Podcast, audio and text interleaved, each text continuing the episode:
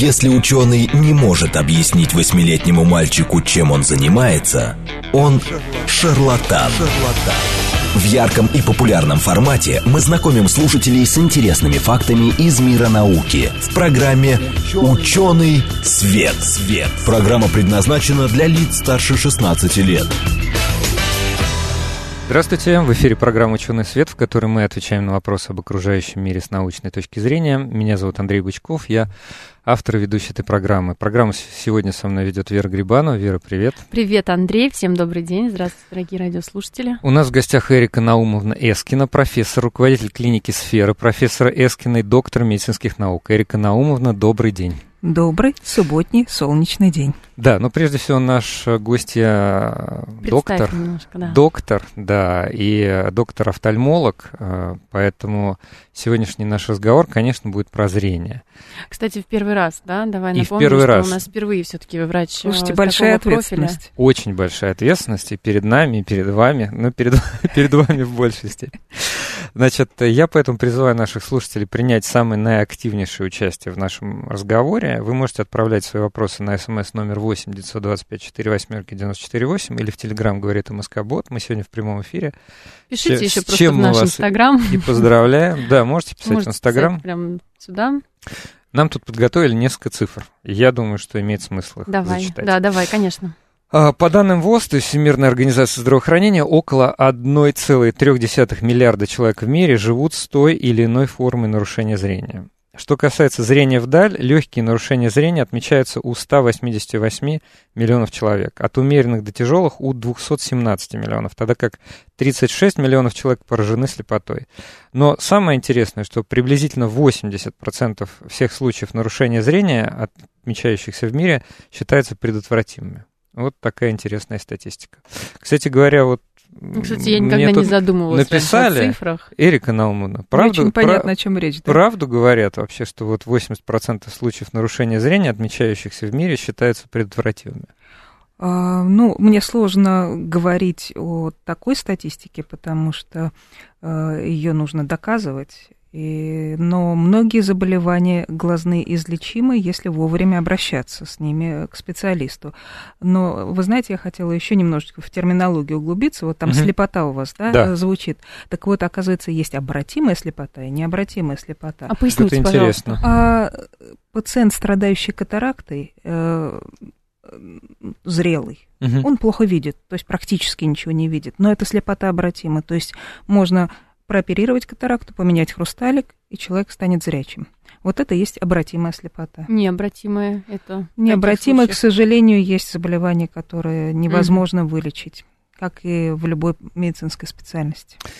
А, я вижу, у нас уже есть вопросы, это очень да, здорово. Да. Константин пишет, какие ограничения по возрасту для коррекции зрения. Давайте так сделаем. Мы тогда начнем сначала, и в процессе будем эти вопросы добавлять. Ну, они, такие, да, они более частные, да? Более... Ну, я думаю, что это очень закономерный угу. вопрос, и вполне возможно, мы о нем тоже поговорим, если успеем. Угу. А, вот такой вопрос. Вообще, на что стоит обращать внимание, а именно речь о глазах, и почему нельзя игнорировать какой-то малейший дискомфорт? Ну, во-первых, глаза всего только два. Это и шутка, и не шутка. Я очень часто говорю об этом с пациентами, потому что пациентов очень сложно уговорить приходить регулярно к офтальмологу. Они думают, а зачем? Их не удивляет, почему надо ходить часто к стоматологу. Но никто не считает, что зубов-то гораздо больше. Вот. И потеря глаза, она гораздо сложнее восполнима, чем потеря зуба. То есть и протезировать жизни, глаз, да, протезировать глаз угу. э, практически невозможно всю функцию восполнить. И, конечно, от э, зрения зависит порядка 80-85% информации, которую мы с вами получаем от окружающего мира. Вот, собственно, почему надо следить за глазами. Ну да, казалось бы, без одного зуба, в принципе, ты сможешь прожить. Ну, без одного глаза сразу, да, сколько? Сразу объемное зрение пропадет. Да. да, но я думаю, что действительно потеря зрения воспринимается очень драматично большинством людей, потому что этот канал а, привлечения информации это широчайший, да, там, наверное, процентов 80 мы получаем всей информации из зрения. Это так. Это так. А вот у меня вопрос. Давай. Мы сейчас уже задели, да, вот э, некоторые диагнозы, там, катаракта, например. Вот если у нас есть э, цифры, они как бы в целом по, всей, по всем людям на. Земле и так далее. Мы можем сделать какую-то выборку по диагнозам, какие из них встречаются, например, у детей, там, в зрелом возрасте и, например, в пожилом возрасте? Да, конечно, это именно э, абсолютно правильная постановка вопроса, потому что в целом говорить о диагнозах очень сложно. Но Мгм. если разделить э, наше население по возрастным группам, то будет гораздо проще, и мы поймем, что у детей чаще всего, к сожалению, встречаются врожденные заболевания или патологии Мгм. наследственные начинают проявляться. И здесь чрезвычайно важно своевременно обследовать глаза, и многие родители современные, к сожалению, не знают, что это нужно делать сразу после рождения ребенка. То есть первый осмотр офтальмолога происходит именно в родильном доме. Мгм. А дальше на протяжении первого года жизни лучше, чтобы доктор посмотрел четыре раза. Я дальше, наверное, уже сконцентрируюсь почему, а сейчас продолжим классификацию Да. по возрастным Давайте, да, группам. Давайте. давайте. Подростки, э, школьники. Чаще всего здесь мы встречаемся с нарушениями рефракции или оптики, если говорить э, об- обывательским упрощенным языком, э, когда ребенку важно очень вовремя подобрать очки Мгм. правильные. Тогда э, он сможет спокойно, нормально заниматься, не будет страдать от утомляемости, головных болей и так далее. Если говорить о следующем возрастном э, диапазоне, то это взрослые э, работоспособные люди, к которым мы с вами относимся до сих пор. Надеемся. Я надеюсь, тоже. Э, Здесь, скорее всего, на первое место выходит э, некомпенсированное, опять же, нарушение рефракции, которое вызывает зрительное утомление или астенопия на нашем языке. И сейчас на первую э, линию выходит такое заболевание, как синдром сухого глаза. Казалось бы, что Очень это такое за история? Да, за история с сухим глазом. Оказывается, вот наша окружающая среда, в которой мы сами себя э, разместили, она способствует э, нарушению слезопродукции и высыханию э, очень быстрому слезы.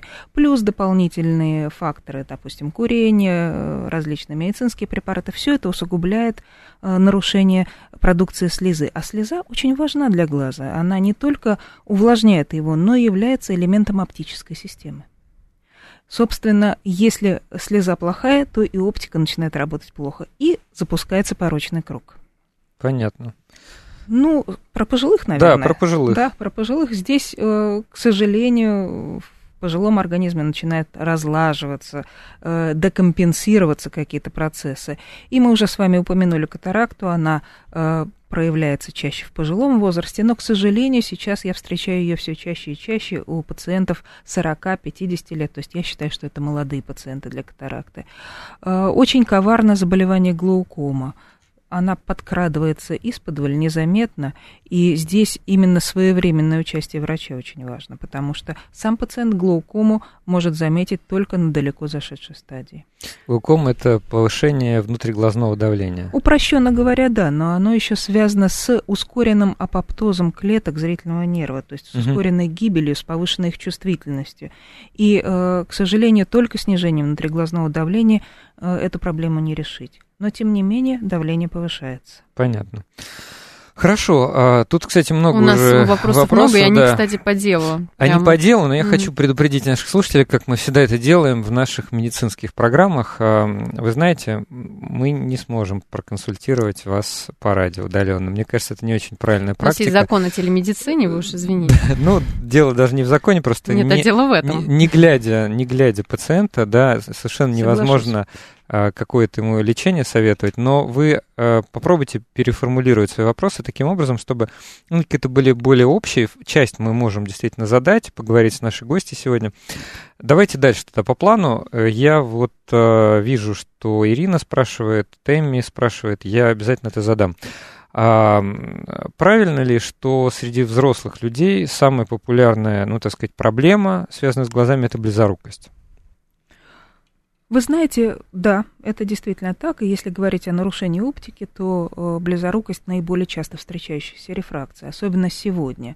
То есть если мы сравним население, э, современное население век назад или полтора века назад, то э, пропорция рефракции абсолютно другая. Сегодня близорукость встречается Почему чаще. так С чем это получилось? связано? А изменились зрительные задачи, которые мы с вами решаем. Раньше нам надо было бегать за мамонтом. Но это, конечно, было не полтора Ну, века назад. Но все, охотиться. все-таки, да. Тем не менее, охотиться и решать задачи, связанные с дистанцией. Мало того, мы больше времени проводили на природе. Сегодня основные задачи связаны с работой на близком расстоянии. Поэтому близорукость – это маленькая близорукость. Это комфортная оптика для работы на близком расстоянии. Я думаю, что это эволюционная тенденция. Мне Мгм. так кажется. Потому что раньше мы говорили, что вот у ребенка близорукость появляется впервые в школьные годы. И дальше глаз растет, ребенок растет, и ребенок перестал расти, близорукость стабилизировалась. Ну, в среднем, бывают разные случаи. Сегодня мы уже такого сказать не можем. Сегодня мы часто видим людей, которые приходят к нам в 30-летнем возрасте, у которых вдруг неожиданно появилась близорукость. Это адаптация. А в детстве, работе. например, у них было Да. все нормально. Или Мгм. они, в- так сказать, носили долго одни очки, и вдруг стали носить другие. Тоже вот такая вот сложность. То есть, получается, просто люди работают э, очень близко с какими-то предметами, и вот таким образом глаз подстраивается.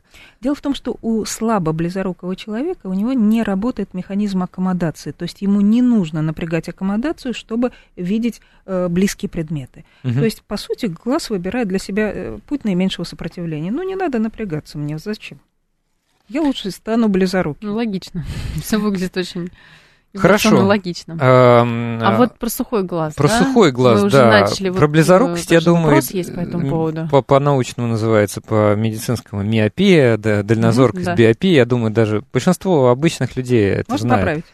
Да, пожалуйста. Дальнозоркость, гиперметропия. Ого, ничего себе. Да, вы, вы, вы изменили мое, мое представление. Видимо, я когда-то давно что-то, может быть, читал, уже Ну, не вам помню. и не положено. Я для этого сюда Да. и пришла, чтобы вас просветить. Вот сухой глаз, например, это нечто новенькое для меня. То есть, по крайней мере, о близорукости и дальнозоркости я слышал с детства, когда еще там мои одноклассники, условно говоря, им выписывали очки, они ходили, проверяли вот по этой таблице Буквы легендарные. запоминали. ШБ, МНК, что-то там такое.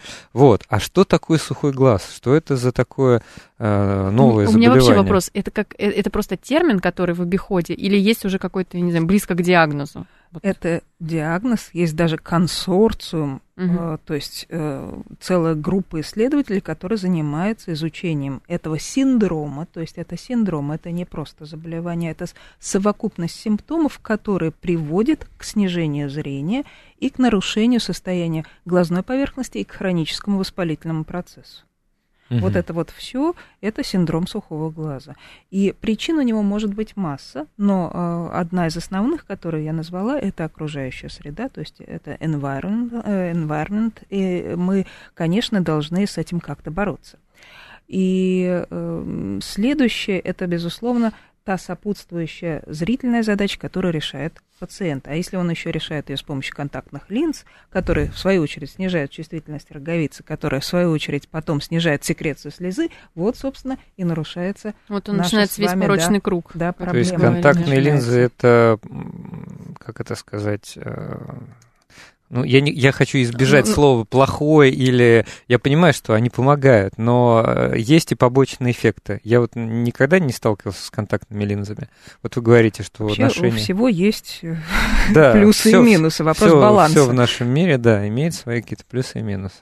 Чем хороши контактные линзы? Они дают очень качественное изображение, как правило.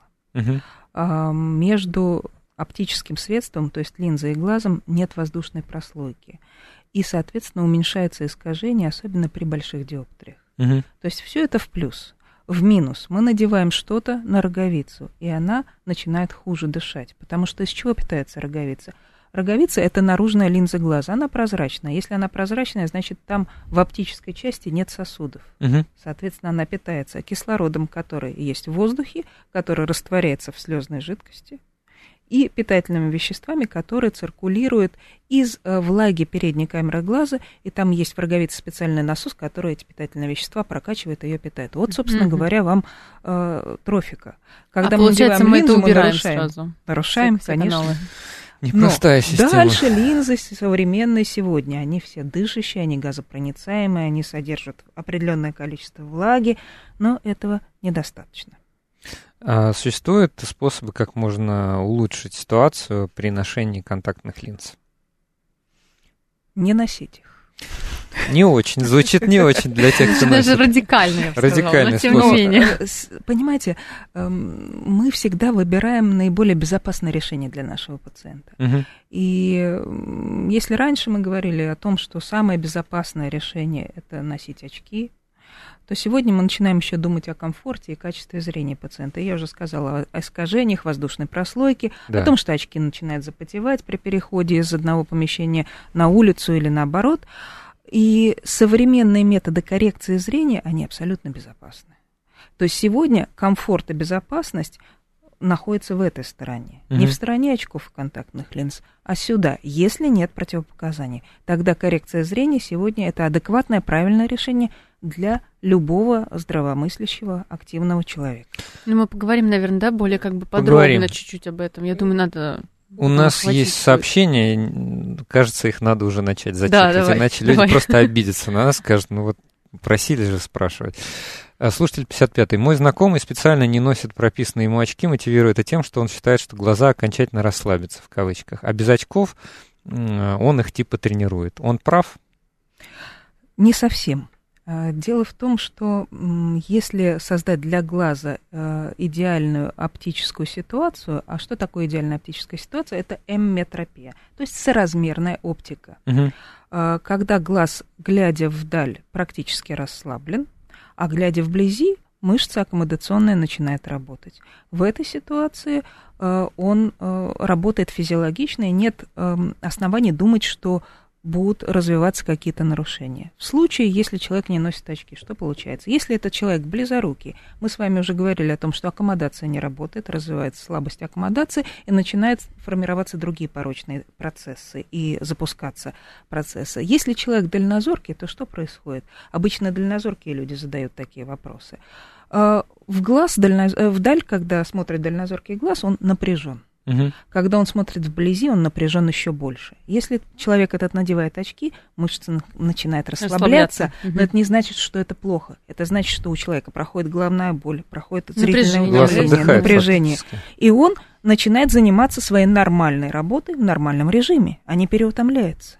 То есть Хорошо. Я, кстати, слышала вот то, о чем Мгм. писал наш слушатель. Мне кажется, это у многих такой вопрос. Да, Вот то есть на это- каком-то интуитивном уровне, может Абсолютно, быть, возникает. э, ну, э, кажется, что да. А почему так кажется? Потому что расслабляется аккомодация и приходится надеть более сильные очки. И они думают, ой, у меня ухудшилось ещё зрение. хуже, да? А на самом Мгм. деле, наконец, начинает выплывать на поверхность та скрытая, зажатая нашими мышцами и шеей, и вообще во- вот всем этим плечевым поясом дальнозоркость, которая там сидит. И, наконец-то, мы начинаем дышать полной грудью. Вот, кстати, вы сказали про головную боль. Э, Хочется спросить, э, а головная боль может указывать на проблемы со зрением? Может быть, как бы одни- одним из э, Симптомов. симптомов? Одним из симптомов может быть, да. Даже живот может болеть от глаз. Ничего себе.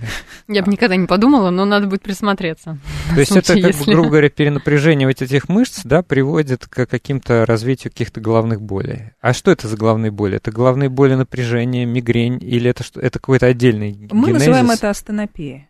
То есть Так. зрительное утомление, которое приводит к определенному симптому комплексу. Мгм.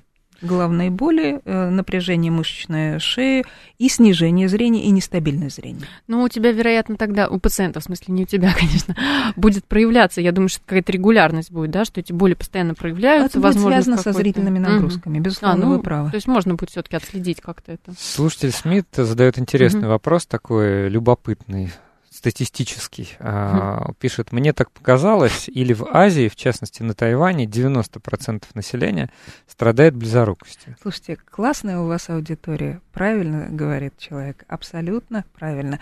То есть есть определенные пропорции, и они зависят от, э, так сказать, географической и Там, национальной наверное, принадлежности. генетика. Да, безусловно, безусловно. По-другому это никак не объяснишь, но в Китае э, гораздо чаще мы встречаем близоруких пациентов, чем в европейской части России или в Европе в целом. Интересно, кстати. А есть какие-то страны, может быть, которые, наоборот, э, могут считать себя счастливчиками, у которых э, заболевания органов зрения, наоборот, по минимуму? Ну, во-первых, э, вариации оптики это не заболевание, это состояние ну, да, оптики, состояние. Ага. Поэтому Мне кажется, что здоровая нация, которая занимается спортом, много живет на свежем воздухе, э, они будут иметь хорошую рефракцию, хорошую оптику. Мне кажется, что в Финляндии такая вот история происходит. Хотя у них очень часто недостаточная освещенность, а это провоцирует близорукость. Но вот по моим ощущениям, да, по, по, по обмену опытом да, с коллегами, у финнов э, рефракционное нарушение встречается не очень часто. Еще Ох, вопрос, как да. раз, кстати, по Давай. спазм аккомодации. Худой толстяк нам Тут написал. много уже серьезных а, таких вопросов. Угу. Давай. Спазм аккомодации. Это лечится, у меня скачет от минус двух до плюс трех, очки не прописывают, можно ли будет это исправить? Вы знаете, вот с такими скачками я чаще всего ну, большой, э, получается, очень да, большой диапазон что... сталкиваюсь угу. при некомпенсированном, недиагностированном астигматизме. Это еще один вариант оптики, который мы не обсудили с вами. Угу. Когда преломление по осям внутри глаза отличается, преломляющая сила. И за счет этого мышца все время находится в напряжении и развивается спазм аккомодации. Когда этот астигматизм не выявлен и не компенсирован, э, начинаются такие скачки. Поэтому я бы все-таки рекомендовала провести обследование с циклоплегией, то есть что это такое, выключение аккомодации полной, для того, чтобы понять, а какая же реально оптика существует в глазу и, э, соответственно, подобрать правильную коррекцию. Еще вопрос. Когда менял очки, поддался уговорам офтальмолога и новые сделал на полдиоптрии сильнее. В итоге, по ощущениям, зрение скатилось. Ну, скатилось, это, наверное, такой как бы сленговый да, вариант. Раньше линз минус 6,5 хватало, а теперь и при минус 7 кажется хуже, чем было. Мне Прав? кажется, вопрос этот частный да. все-таки. Он требует еще раз правильного обследования. А правильное оптическое обследование это все-таки обследование в условиях циклоплегии, если есть такие сложности.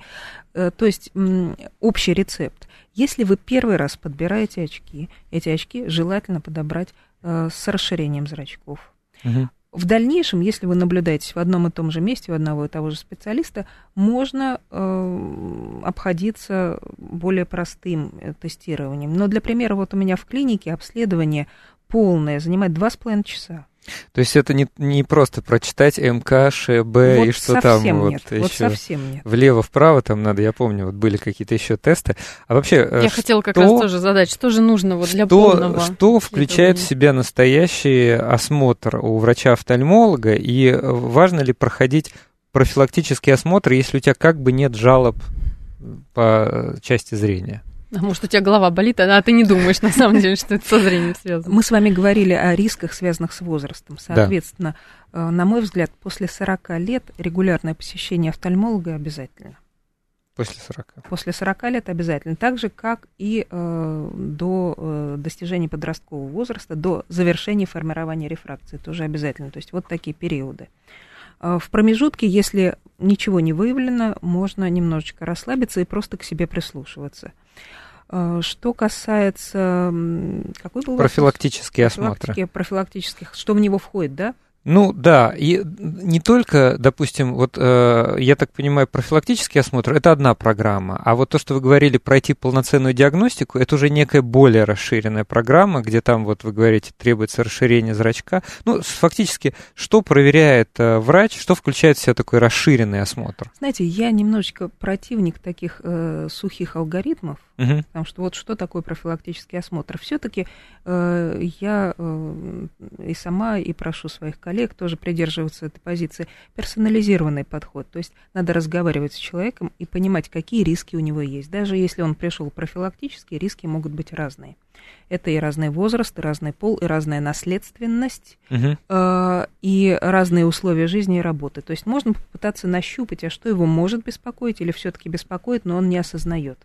И тогда возникает задача, которую мы решаем. То есть мы проверяем, безусловно, зрение, э, но не только просто читаем. Это называется зрение, острота зрения без коррекции. Но мы проверяем зрение с коррекцией, если таковая требуется, потому что при некоторых заболеваниях острота зрения с коррекцией снижается. То есть снижается способность глаза различать различные объекты. Это надо выявить.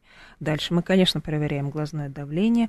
Мы, конечно, расширяем зрачок. Вопрос... Эм, Насколько глубоко мы его расширяем, это зависит от тех задач, которые перед нами стоят. Но посмотреть сетчатку, зрительный нерв, то есть оценить вообще состояние уже более э, глубоко здоровья, связанного, может быть, даже с заболеваниями нервной системы, потому что на глазном дне мы прижизненно видим сосуды.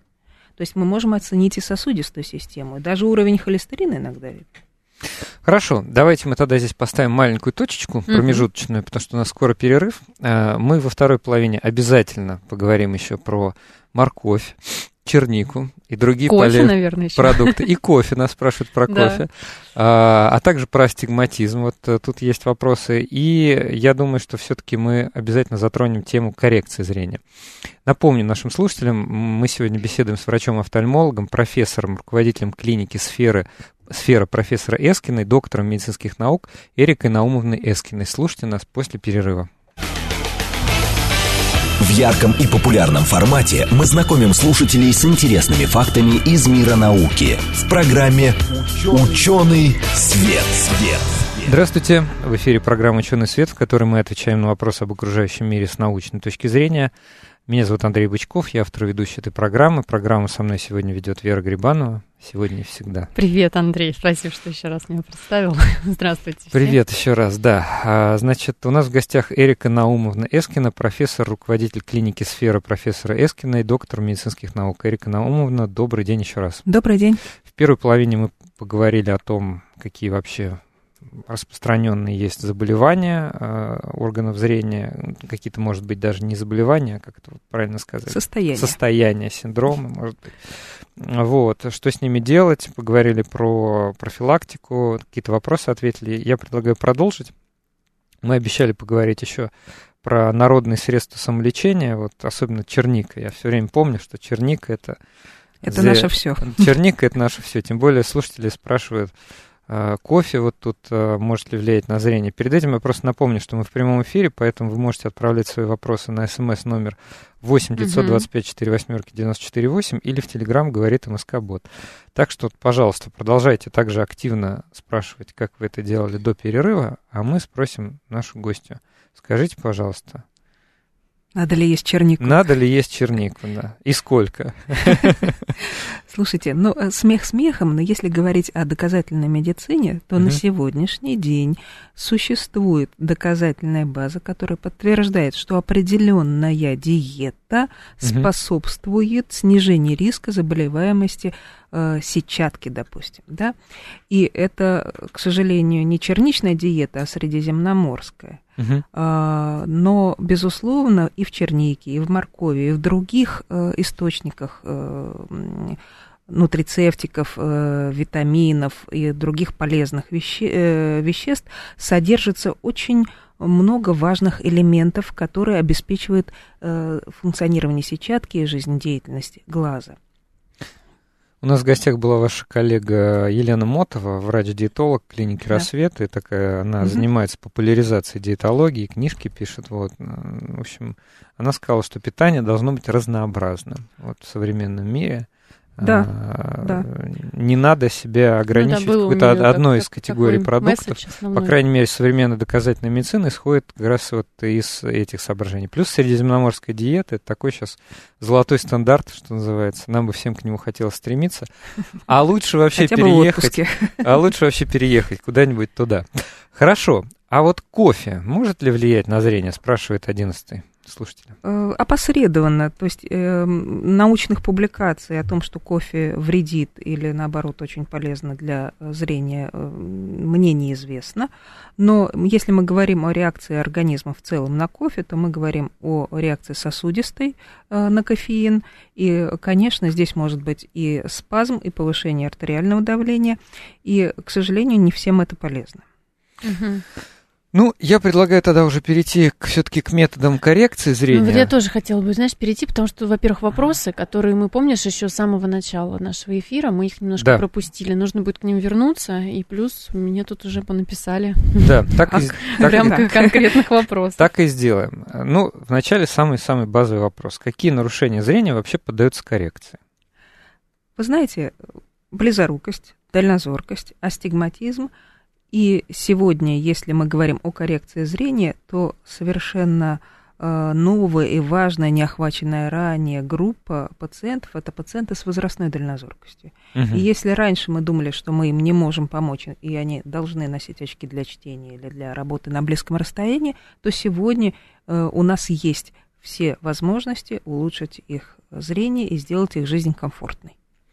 Хорошо. Ну вот э, тогда, получается, мы ответили положительно на вопрос нашего слушателя да, 05 лечится, лечится ли астигматизм. Это, кстати, тоже для меня удивительное открытие. Я думал, что да и для меня. дальнозоркость и близорукость, конечно, поддается коррекции, а вот астигматизм даже Вы знаете, он... астигматизм астигматизму рознь. Бывает угу. астигматизм правильный, а бывает неправильный. То есть э, когда оптика регулярная, и мы можем с помощью очковых линз добиться максимальной остроты зрения, то есть той самой единицы волшебной, о которой мы мечтаем все, то да, здесь мы можем вполне легко выполнить коррекцию зрения. Если астигматизм неправильный, то для этого могут быть разные причины. И если это перенесенные травмы, помутнение роговицы и так далее, сегодня у меня в руках инструмент уникальный, уникальный лазер, который позволяет мне и с этой ситуацией справляться, и многие пациенты уже с этими состояниями ко мне обращаются.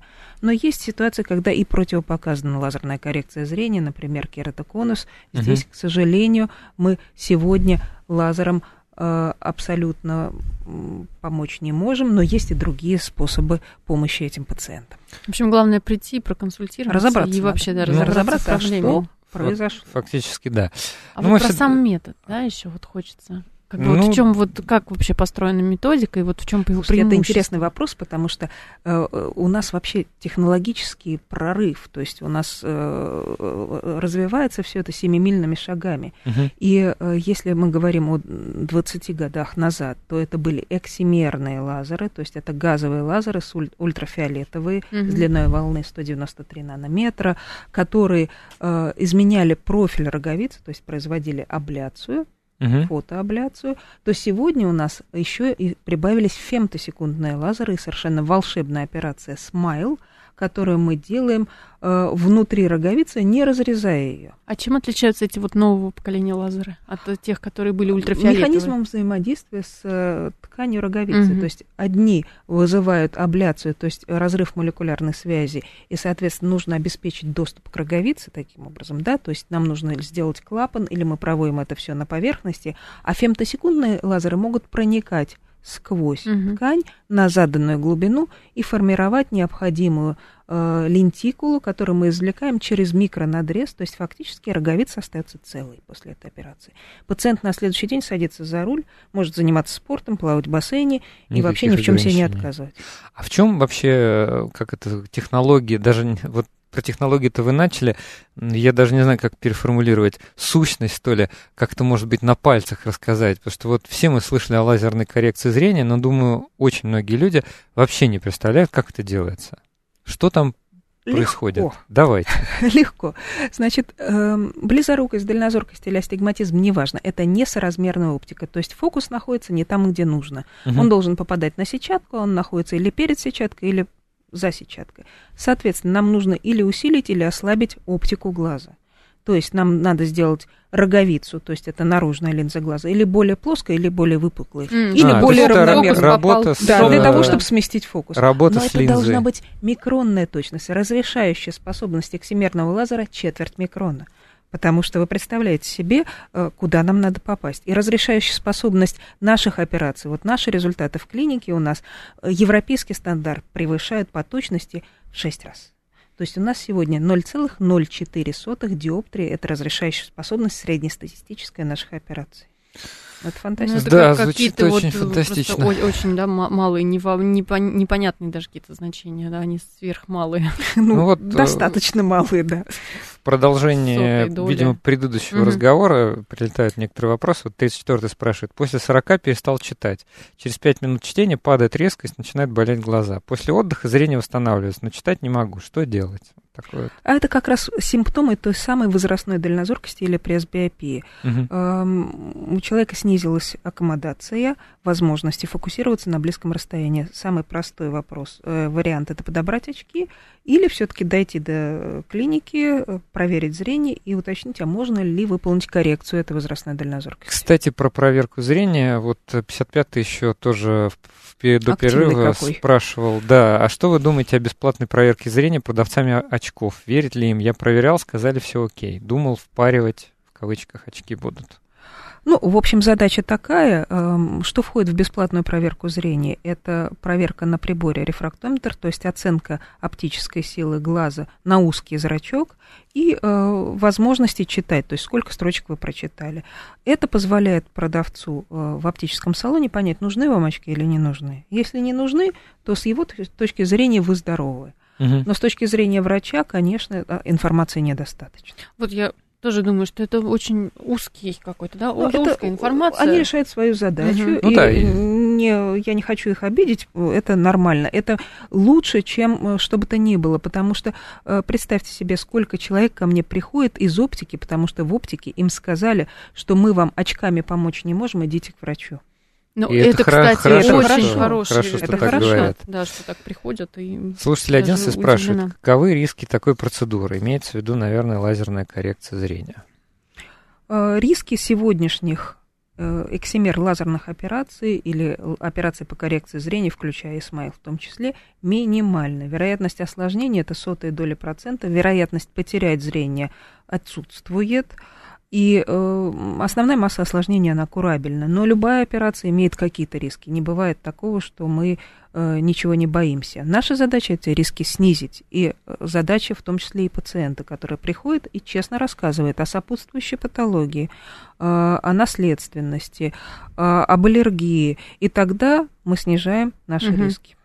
Есть ли возможность, что через 20, 30, 40, 50 лет какие-то последствия будут или э, повторное снижение зрения? Смотрите, глаз он маленький, но в глазу, вернее, в органе зрения представлены практически все ткани организма. То есть заболеть там может все что угодно. Если мы говорим об оптическом результате, то на сегодняшний день результаты операции стабильны. Mm-hmm. Да, то есть мы, mm-hmm. э, нет ничего, чтобы делало их нестабильными, при условии, что глаз здоров. Если мы говорим с вами об отдаленных результатах, то опыт эм, Эксимер лазерной коррекции зрения с 96 -го года у меня лично. В мире с 87 -го года проводятся эти операции. То достаточно достаточно срок, да, отдаленных наблюдений, чтобы убедиться, что э, никаких серьезных отрицательных последствий, как, допустим, у насечек, у радиальной кератотомии, не, не дает эта операция. Ну, то есть наблюдательные программы, они все-таки какие-то были, отслеживание пациентов, как Конечно, вы себе не представляете, какое море литературы и ретроспективных исследований да, да, проводится. Да. Сегодня мы настолько вооружены этой информацией, что я еще раз повторяю, эти операции очень безопасны. И сегодня я могу сказать, что это альтернатива консервативным средствам коррекции. Безопасная альтернатива. Тогда мы возвращаемся к вопросу, в частности, Константина. Какие ограничения по возрасту для коррекции зрения? А здесь мы опять возвращаемся к тому, что э, обычно приходят к нам пациенты и говорят, что вот мы, наверное, вам не подойдем, потому что нам чуть больше 40 наверное, после 40 коррекцию сделать нельзя. А я говорю, что можно. Сегодня есть уникальные в нашем э, исполнении, допустим, немецкие программы. Мы первые в Москве и в России эту операцию делаем уже довольно давно по коррекции возрастной дальнозоркости. Вообще мы многие вещи первые привезли в Россию, и Смайл тоже. Мы первая частная клиника в Москве, которая сделала эту операцию. То есть у нас один из самых богатых опытов по внедрению этих технологий. Ну вот Ирина спрашивала в самом начале. Я сейчас нахожусь в поиске клиники клиники для коррекции зрения. Изучив тему, вижу, что разброс цен на коррекцию в клиниках существенный. Чем это обусловлено, чем отличается ваша книга, клиника? Ирина, У меня тоже э, да, вопрос, как понять. Хочу да, сказать, вообще? да, что э, если мы Извините. будем говорить про клинику нашей гости, при, при всем уважении к ней, да, то это немножко будет нарушение закона о рекламе, вот, э, заранее не, не обозначив. Но мы можем поговорить об общей методологии, как современному человеку выбрать себе клинику. И вот то, что вы сейчас рассказали, в общем, тоже косвенным образом подсказывает, да, ну, как бы, что вот у вас э, такой-то используется лазер, такая, такие-то впервые проводятся операции. оно, а, допустим, может быть, люди а, в каких-то других регионах находятся или даже в других странах. Как, а, как, каковы вообще, так сказать, какие-то здравые критерии выбора клиники, например? Ну, если честно, я бы не выбирала по цене. То есть, э, вот что я точно не советую делать, это выбирать дешевый вариант. Угу. Потому что вы, это можно легко сравнить с самолетами. Есть дискаунтеры, есть регулярные авиалинии, есть чартеры, есть то, чем мы летаем. Всем понятна разница, то есть всем понятно, чем вы жертвуете. И здесь э, жертва, э, когда мы летаем, может быть в комфорте, а, но когда мы говорим все-таки о медицине, это безопасность, это здоровье. Потому что э, вы никогда не проверите, какой лазер стоит, вы не разбираетесь, вы не специалист, как давно он куплен, как он обслуживается, где учились эти специалисты. А может, это очень сложно, например, у Да, то есть э, вообще насколько контролируются э, его параметры перед каждой операцией. То есть масса нюансов технических, о которых очень сложно судить обывателю. И поэтому здесь нужно доверять отзывам пациентов, длительности существования Э, клиники или медицинского центра на рынке и э, думать, что все-таки, если есть цена, то она обусловлена чем-то. То есть это значит, что люди инвестируют то, что вы потратили на свое здоровье, а инвестируют в оборудование, в качество и в сервис. Э, безусловно, нужно смотреть на договор, то есть на обязательства, которые берет на себя клиника. Безусловно, нужно читать э, о лидерах клиники, которые э, несут на себе ответственность за эм, результаты. За медицинскую да, часть. Вот, пожалуй, наверное, основные параметры, о которых я бы говорила. А, кстати, я... Давай. Я хотел спросить, э, есть ли у нас государственные центры, в которых, на ваш взгляд, опять же, не рекламирую их особенно, но так по вашему впечатлению, коллеги, которые работают в государственных центрах, э, где все делается на высоком профессиональном уровне? Я считаю, что есть достойные государственные центры, где можно получить э, очень качественно выполненную операцию – Единственное, чего они себе не могут позволить, это персонализация, к сожалению. Во-первых, потому что они под это не заточены, во-вторых, потому что workflow, то есть поток пациентов, не позволяет этого сделать. И вот не так давно, я не буду называть цен, э, э название, но э, новый лазер был поставлен в один из государственных центров. И докторам непривычно, что многие вещи надо заранее планировать, продумывать, и потом только идти и оперировать на лазере. То есть они не привыкли к этому. А Немножко а это как другое, раз да, один процедура. из моментов безопасности, угу. когда ты спланировал, продумал. То есть мы проверяем семь раз семь раз отмерь, один раз отрежь. Да? То есть мы друг друга проверяем. И вот это тоже очень важный момент. То есть профессионалы высочайшего уровня есть в государственных клиниках. Э, ожидать индивидуального подхода не нужно. Андрей, я бы хотела, чтобы ты ответил на вопрос Ирины. Да, надо прокомментировать. Я тоже ну, хотела сказать, что мы же можем представить. Мы можем, да. Ирина, Ирина, нас, Ирина а... очень просит представить еще раз вас. Э, у нас в гостях Эрика Наумовна Эскина, профессор, руководитель клиники «Сфера», профессора Эскина и доктор медицинских наук. Добрый день. Да, еще раз добрый день. Мне, на самом деле, еще один вопрос прилетел. Давай а, значит, такой от женской части. Вот. То есть вот существует, значит, миф, что не знаю, откуда он взялся, что до беременности девушкам лучше не делать лазерную коррекцию зрения. Вот мне лично представить такой вопрос, это правда или нет, а если нет, то откуда вообще это могло пойти, с чем это связано? Он, наверное, пришел от времен радиальной кератотомии. Мне так кажется, когда действительно иногда были перфорации роговицы, и чрезмерное напряжение во время само- самостоятельных угу. родов угу. могло повлиять на результат оптики. Сегодня э, противопоказаний к коррекции зрения до беременности родов нет. Нужно только одно иметь в виду, что, к сожалению, во время беременности соединительная ткань меняет свои свойства. И сама по себе близорукость может прогрессировать в это время, угу. если особенно она большая. Но это не беда, это не значит, что надо лишать себя качества жизни. Это значит, что мы всегда поможем. Ну, то есть наблюдение, угу. опять же, да, консультация. Да. Кстати, про динамику был тоже вопрос. Да, Возможно да. ли изменение размеров глаза при сильном похудении? После сброса 20 килограмм мне стали как-то неуютные контактные линзы, как будто великоватые. Я сейчас вспомнил похудел про этот ли вопрос. глаз? Да, похудел ли глаз? Вы знаете, дело в том, что орган зрения и глаз это разные вещи. Орган зрения это э, и кости, орбиты, и это жировая клетчатка, которая находится в орбите. В данном случае я, конечно, боюсь судить, но могу предположить, что частично жировая клетчатка ушла и изменилось немножко положение глаза в орбите. Это может вызвать некий дискомфорт при ношении контактных линз. То есть нужно обратиться по поводу подбора линз. Вот, пожалуйста, вам это. Интересно. Хорошо, Дарья, Дарья спрашивает, у нас такой, видите, вопрос-ответ. Блиц-режим. Дарья спрашивает, какие ограничения по диоптриям при коррекции зрения лазером? Минус 6 можно полностью восстановить? Легко, если роговица позволяет. Ограничения в основном не в диоптриях, а в безопасности. То есть патологии, да, Катя? Эм, или, нужно или... оставить безопасную толщину роговицы для того, чтобы она была устойчивая. Угу. И это известно нам, профессионалам, и мы обязательно за этим следим, когда планируем операцию.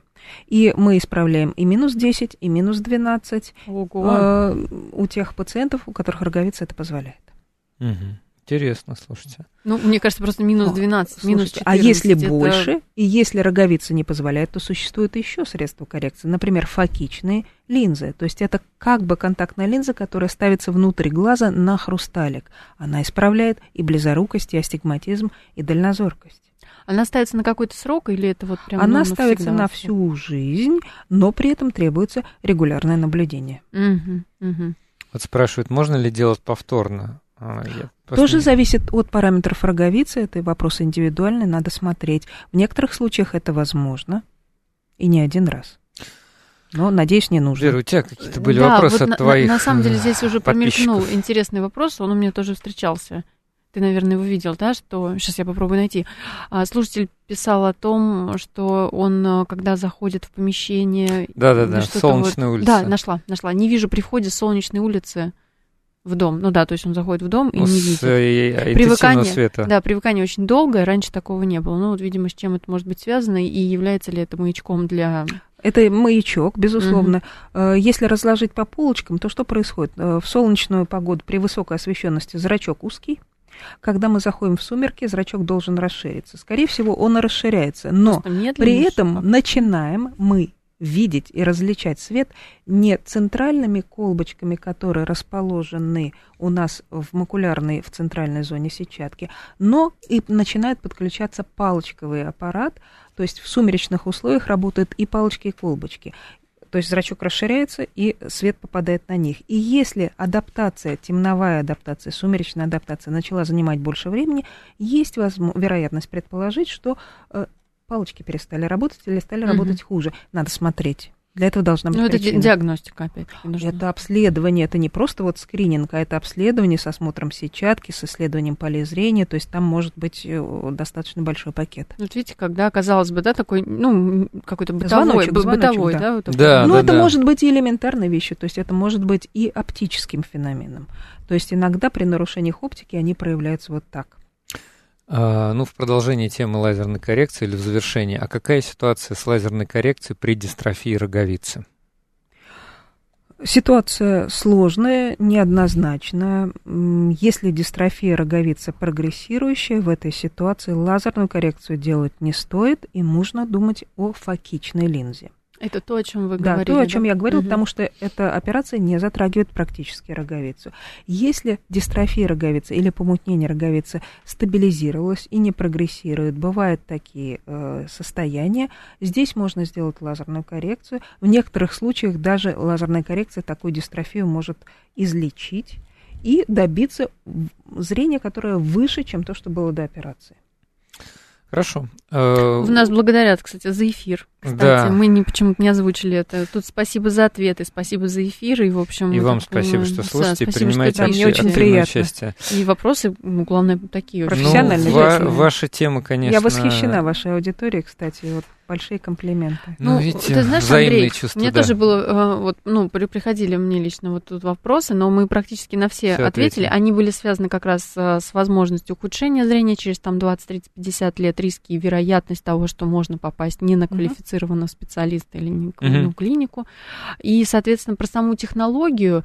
Но вопрос был таким образом, что ну вот как бы вы на него уже, в принципе, ответили, то, что технология это сама ей почти уже 20 лет, и, собственно, вот... А, Я бы сказала, больше. Даже больше, 87 -го да, года. Да, то есть более... 30. Уже 30 Два. Да, два года.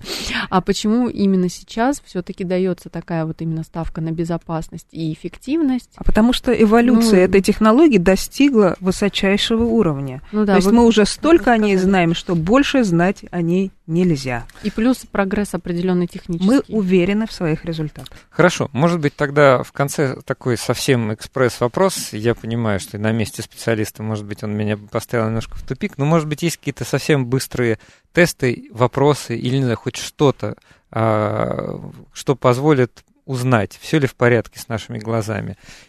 Или, ну вот попробуйте. Наверняка есть объекты, э, которые вы видите регулярно каждое утро, просыпаясь, допустим, в окне. То есть имеет смысл сравнивать, а видите ли вы их одинаково. Если что-то меняется, это повод обратиться. Если что-то начало плавать перед вашим зрением, надо срочно обратиться к врачу. Это может быть признаком кровоизлияния или отслойки сетчатки. Существует лист бумаги в клеточку, его можно, из него можно сделать великолепный тест Амслера. То есть тест, если искажаются линии на этой бумаге, есть э, вероятность развития патологии сетчатки. Тоже к доктору бегу. Да, хорошо, спасибо Отлично. большое. Да, про этот тест можете почитать в интернете. Я хочу поблагодарить э, нашу гостью сегодняшнюю. У нас в гостях была Эрика Наумовна Эскина, профессор, руководитель клиники «Сфера» профессора Эскина и доктор медицинских наук. Всем счастливо, до новых встреч.